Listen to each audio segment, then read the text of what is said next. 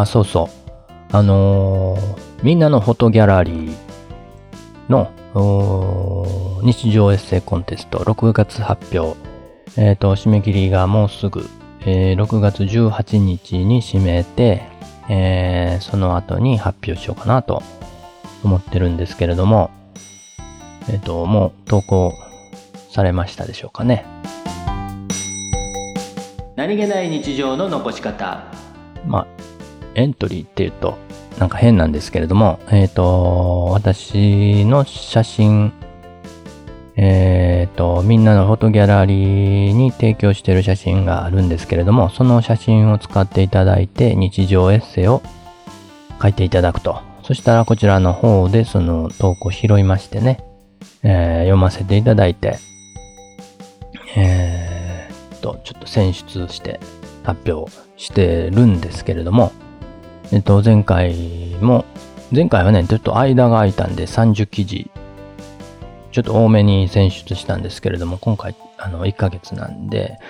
えーっと、多分10記事ぐらいになると思うんですけれども、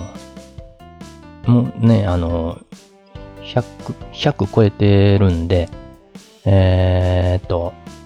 まあ、その中から10記事選ぶの、まあ、結構大変なんですけれども、まあ、日常エッセイなんで、あ日常エッセイって、あの、決まった形があるんですよ。その形を、ま、守る、守らなくてもね、別にその形を理解してたらそれを崩していくっていうのもありなんですけれども、まあその形、まあ簡単に言うと、監読、まず監読されるっていうことが大事で、最初から最後まで読み飛ばしされることなくちゃんと読み、読まれるっていうことは、まあ一番重大、重要なポイントなんですけれども、